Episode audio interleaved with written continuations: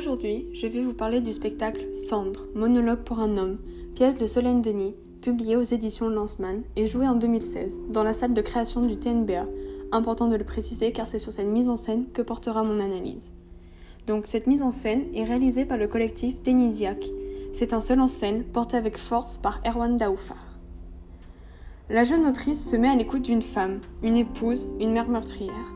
Sur le plateau, c'est l'histoire d'une vie passée, entre un quotidien ennuyeux et une négligence envers ses enfants, toujours à devoir combler les désirs de son homme en s'oubliant.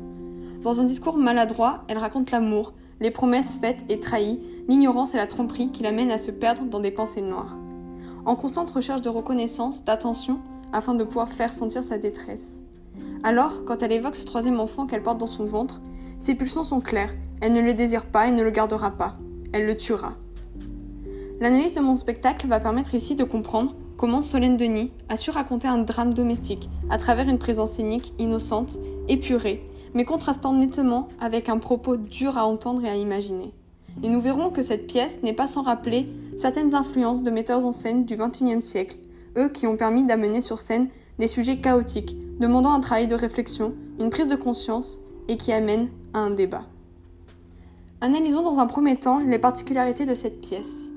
Pour ne pas tomber dans une notion réaliste et identitaire, et afin de pouvoir ressentir, entendre, comprendre le texte, c'est un comédien, Erwan Daoufar, qui incarne avec brio ce rôle, cette femme brisée par un vécu et des souvenirs douloureux. Assis sur un simple fauteuil, disposé sur un plateau nu, le visage défini par la lumière de cette lampe à sa gauche, le comédien raconte durant une heure, avec justesse, la vie de cette femme. C'est un voyage sous tension qui nous plonge dans les blessures de l'âme humaine. Il y a cette volonté très précise de ne pas avoir une femme comme comédienne, afin de ne pas s'imaginer être cette mère et donc d'éprouver de l'empathie. Ce n'est pas le but ici. Avoir un homme, c'est avoir un être humain qui jamais ne portera la vie. Par ce moyen, c'est installer une distanciation avec le public, un quatrième mur afin de dépasser cette répulsion première qu'est l'envie de fuite. Car il faut pouvoir entrer dans l'intime tout en sortant de l'infect. Que le spectateur puisse écouter vraiment, nous puissions retrouver notre capacité à penser. La volonté de l'autrice ici n'est pas de dédouaner ou d'ôter la responsabilité de cette mère meurtrière, mais lui donner l'opportunité de pouvoir réfléchir à tout cela. Je vais me permettre de reprendre les propos de Solène Denis qu'elle évoque dans sa note d'intention qui accompagne son spectacle.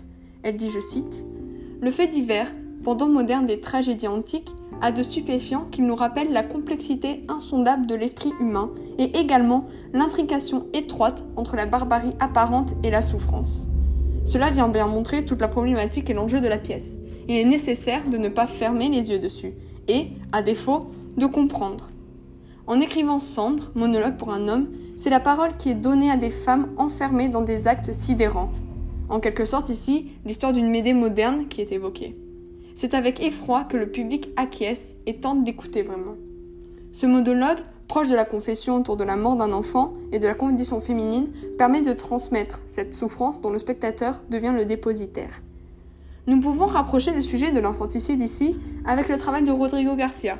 Il est très clairement visible qu'un lien existe.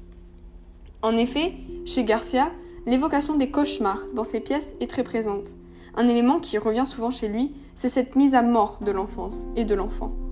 Dans ce spectacle, Cendre, nous ne sommes pas directement confrontés à la violence. Cela ne s'exprime pas à travers l'esthétique du plateau car c'est une scénographie minimaliste avec simplement un fauteuil au centre de la scène, mais plutôt par une violence psychologique, une dramaturgie littéraire qui passe ici par la confession, la manière dont cela est raconté sur scène, d'un calme déconcertant, et par la réception du public qui s'ensuit.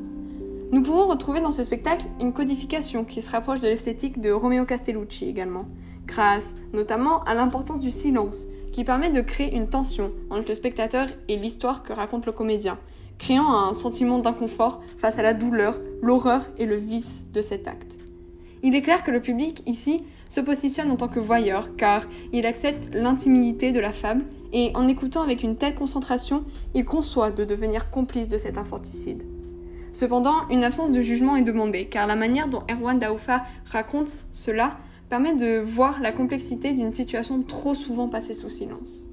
L'ensemble des codifications sociales acquises sont remis en question ici. Se poser la question de qu'est-ce qui est racontable ou non, et qu'est-ce qu'on décide de tolérer ou non à cause de ce point de vue. Pour conclure, J'aimerais citer une nouvelle fois Solène Denis et ouvrir la discussion sur la perspective d'une tolérance à l'égard d'actes inhumains. En effet, est-ce que le théâtre devient le lieu de la justification de l'horreur? Comme si, sous prétexte qu'il ne reste que de l'art, la vérité est adoucie, effaçant la cruauté au service d'un divertissement? Je cite donc Refaire le chemin qui, possiblement, peut amener une femme fragile à sortir d'elle-même à un moment donné. Les fêlures passées. Comment, un jour, tout déborde? Car, à la différence des mères infanticides qui ont parfaitement conscience d'elles-mêmes lors de leur acte, les mères néonaticides sont dans cette absence à elles-mêmes, disparues dans un ailleurs qu'on ne saisit pas. Alors rentrez dans leur tête pour fouiller dedans. C'est ainsi que je termine. Merci pour cette écoute.